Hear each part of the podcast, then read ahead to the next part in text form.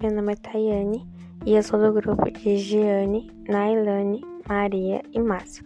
Vim apresentar o trabalho da estação 3. As organizações internacionais são associações de sujeitos de direito internacional, ou seja, constituídas por estados.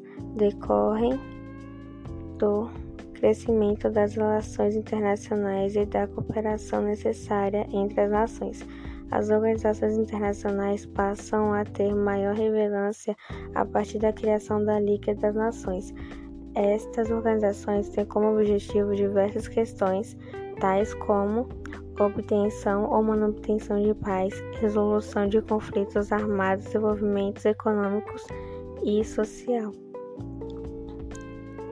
Convém discriminar que os tipos de organizações dividem-se em ONU, Organizações das Nações Unidas, Objetivo Generalizado, UNESCO, Organização das Nações Unidas para Educação, a Ciência e Cultura, Objetivo Específico, Visa e Cooperação.